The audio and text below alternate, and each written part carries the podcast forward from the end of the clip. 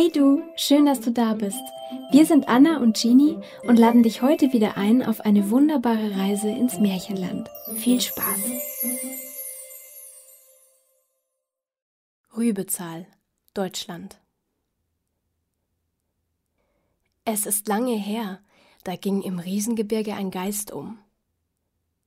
Er herrschte über die gesamte Bergwelt, konnte seine Gestalt verändern und trieb böse Scherze mit Mensch und Tier.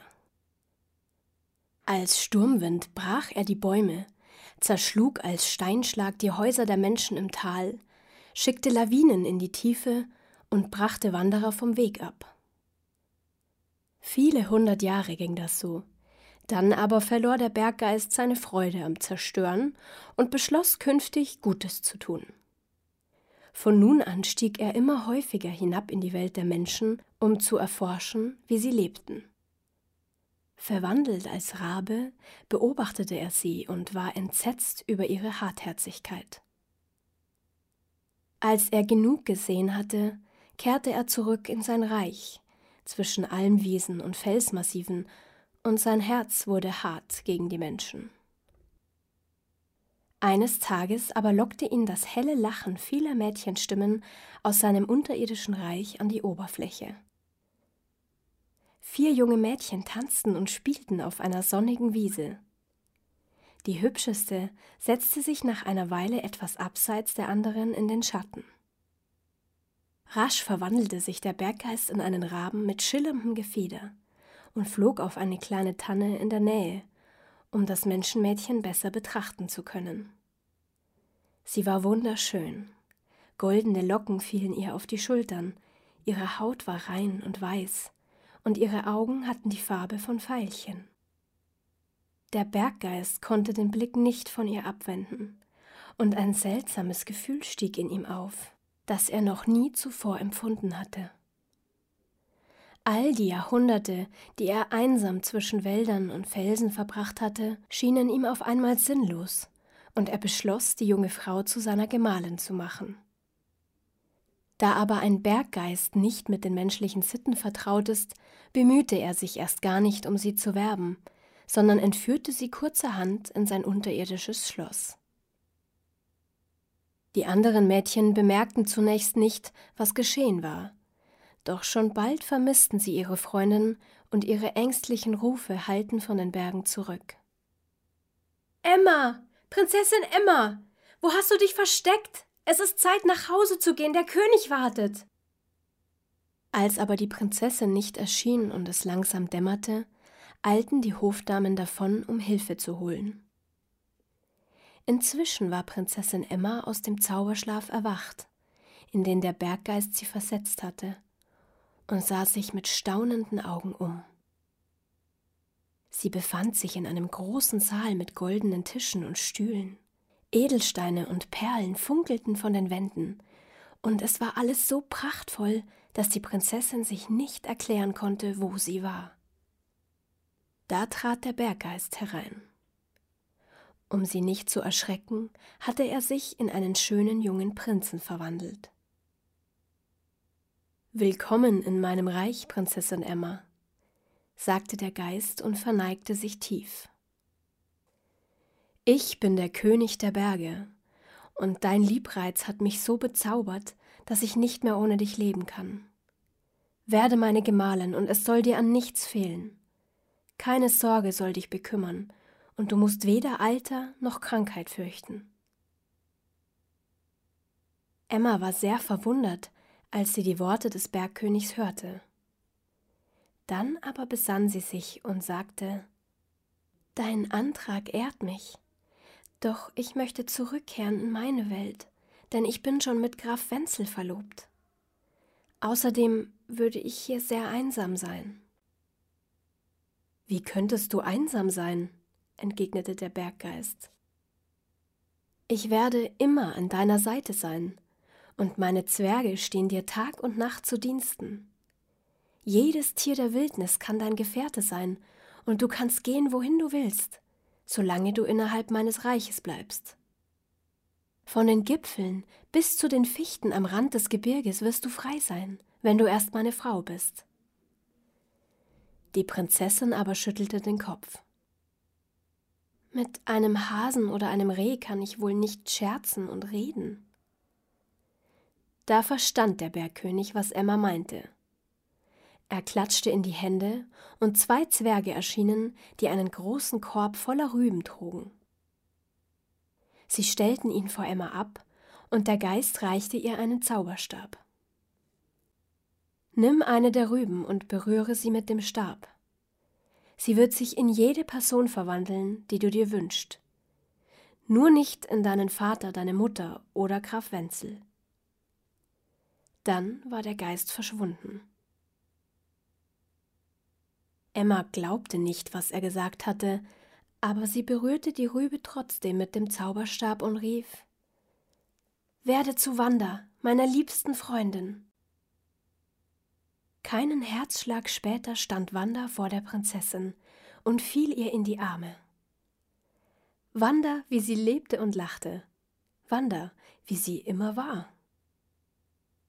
Schon vergaß die Prinzessin, dass ihre Gefährtin eben noch eine Rübe gewesen war und verbrachte fröhlich den ganzen Nachmittag mit ihr. Nur einmal sah Emma, dass ein kleines grünes Blatt in Wandas Haar hing. Sie ging zu ihr und wollte es herauszupfen, doch ihre Freundin schrie laut auf vor Schmerz, denn das Blatt war angewachsen. Sonst aber war alles wie immer. Aus den übrigen Rüben zauberte Emma bald noch andere Freundinnen herbei, dann ihren Hund und ihre Katze, und die Zeit verstrich wie im Flug. Irgendwann war Emma so müde, dass sie einschlief. Am nächsten Morgen servierten ihr die Diener des Bergkönigs ein herrliches Frühstück. Sie kleideten sie in prachtvolle Gewänder und gaben ihr kostbaren Schmuck. Bald erschienen auch Wanda und die anderen Mädchen wieder in Emmas Gemächern. Aber wie hatten sie sich verändert? Ihre Gesichter waren runzelig, die Haare grau, ihre Stimmen brüchig und die Bewegungen langsam. Was ist mit euch geschehen? rief Emma voller Entsetzen. Wieso seid ihr so alt geworden? Da trat der Berggeist wieder vor Emma und antwortete Vergiss nicht, Prinzessin, deine Gefährten sind in Wahrheit Rüben, und Rüben welken nach einem Monat. Nach einem Monat? schluchzte Emma. Ich bin seit einem Monat hier gefangen? Ich hab doch nur eine Nacht geschlafen. In meinem Reich sind Monate wie Tage, Du aber bist wie ich nur einen Geistertag älter geworden. Sei unbesorgt, du wirst dich bald daran gewöhnen, wenn wir erst verheiratet sind. Weinend stürzte Emma aus dem Raum und versteckte sich in ihren Gemächern. Die Tage vergingen, und bald konnten die Zwerge Emma keine frischen Rüben mehr bringen, da in der Welt der Menschen der Winter angebrochen war. Nur eine allerletzte brachte ihr der Berggeist plötzlich und sprach Ich habe neue Rüben aussäen lassen. In wenigen Tagen hast du deine Gefährten wieder. Doch zuvor will ich deine Antwort hören. Während er das sagte, schien der Geist zu wachsen. Er war nicht mehr der schöne Jüngling, sondern ein Riese mit zotteligem Haar und bösen Augen. Emma fürchtete sich, aber da sie einsehen musste, dass der Berggeist sie niemals gehen lassen würde, überlegte sie sich eine List und antwortete Gut, wir werden unsere Hochzeit feiern. Doch erst dann, wenn die Rüben so weit herangewachsen sind, dass ich mir all meine Freundinnen herbeiwünschen kann. Als der Riese das hörte, verwandelte er sich augenblicklich wieder in den schönen Prinzen. Alles, wie du es dir wünschst, geliebte Emma. In fünf Geistertagen wollen wir heiraten, sagte er und verschwand. Emma aber verwandelte die letzte Rübe in eine Elster und flüsterte Fliege zu Graf Wenzel und sage ihm, dass mich der Herr der Berge in seinem Reich gefangen hält. In fünf Monaten, auf die Stunde genau, soll er mich bei den großen Fichten am Eingang des Gebirges erwarten. Tag und Nacht lösten sich ab, und bald war der Tag der Hochzeit herangekommen. Der Bergkönig schenkte Emma ein wunderschönes Hochzeitskleid und führte sie hinauf in die Sonne. Lass uns zuerst zu den Rüben gehen und deine Gefährtinnen erwecken, sprach er. Dann soll das Fest beginnen. Emma lächelte ihm zu und reichte ihm ihre Hand. Als sie jedoch auf dem Acker angekommen waren, zog sie heimlich eine Rübe aus dem Beet und versteckte sie in ihrem Kleid. Den Geist aber blickte sie freundlich an und sagte Ich freue mich so sehr über die vielen Rüben. Wie viele sind es denn? Der Geist blickte über das riesige Feld und zuckte die Schultern. Das weiß ich nicht, doch sicherlich genug. Bitte, Herr der Berge, tu mir an meinem Hochzeitstag den Gefallen und zähle sie, damit ich genau weiß, wie viele Untertanen ich künftig habe. Ich will derweil einen Spaziergang machen. Da die Prinzessin ihn anlächelte und weil er wirklich glaubte, er hätte ihr Herz gewonnen, willigte der Geist freudig ein und begann zu zählen. Emma aber verwandelte die Rübe, die sie bei sich trug, in ein feuriges Pferd und galoppierte über Felsen und Almen hinab ins Tal. Inzwischen war es Mittag geworden und die Sonne stand hoch am Himmel. Doch der Berggeist zählte immer noch. Schon zweimal hatte er das Feld umrundet, aber immer erhielt er eine andere Zahl. So begann er sein Werk noch ein drittes Mal und bemerkte dabei gar nicht, dass Emma verschwunden war. Die Prinzessin jedoch erreichte die Fichten am Eingang des Gebirges.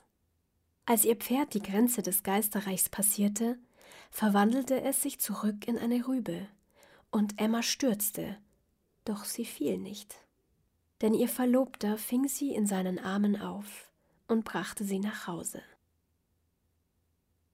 Nach schrecklichen sechs Monaten hatten sie sich wiedergefunden, und während der Berggeist noch immer Rüben zählte, wurde im Königreich von Emmas Vater schon ihre Hochzeit mit Graf Wenzel gefeiert. Seit diesem Tag aber trägt der Herr des Riesengebirges den Spottnamen Rübezahl, und es ist niemandem zu raten, ihn jemals damit anzusprechen.